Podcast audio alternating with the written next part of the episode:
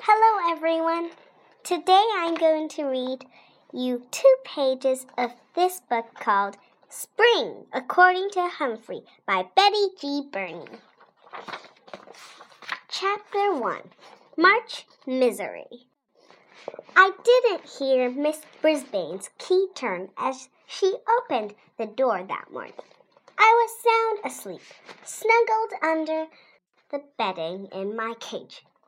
It has been a cold, cold, cold.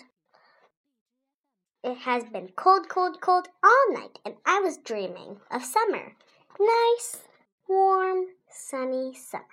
Suddenly, I heard Mrs. Mrs. Brisbane say, Be careful, Kelsey, your boots are wet. And then she said, Simon, slow down. I don't want anyone uh, sliding across the floor and getting hurt.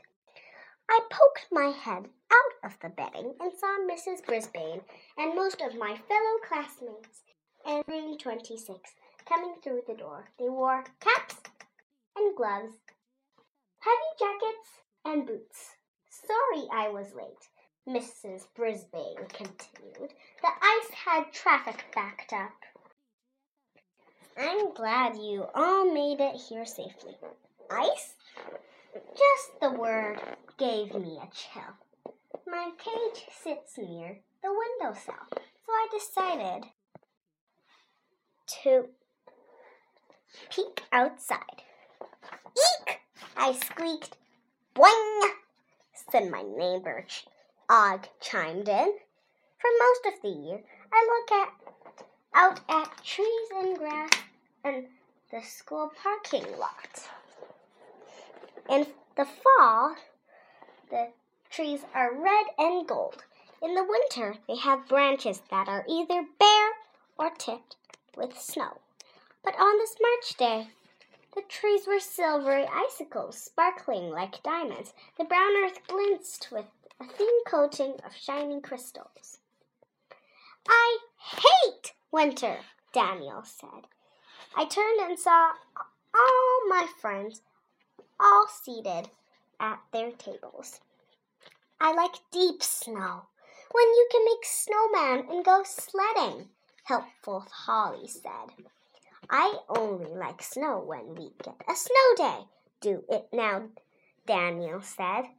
A lot of my friends agreed. I think ice is cool, Simon said.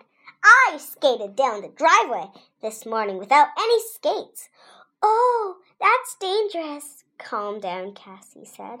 My mom slipped on the ice and broke her arm a couple of years ago. Mrs. Brisbane nodded. It is dangerous, Simon. Simon just shrugged and said, I think it's fun. I like snow. Not now, Nicole shivered, but I don't like ice. It's so icy. The way she said it made me shiver, too. Mrs. Brisbane walked over the windowsill and peered down at my cage. Are you warm enough, Humphrey? she asked. It might be too cold for you next to the window. And that's that's all I am going to read you today. See you tomorrow.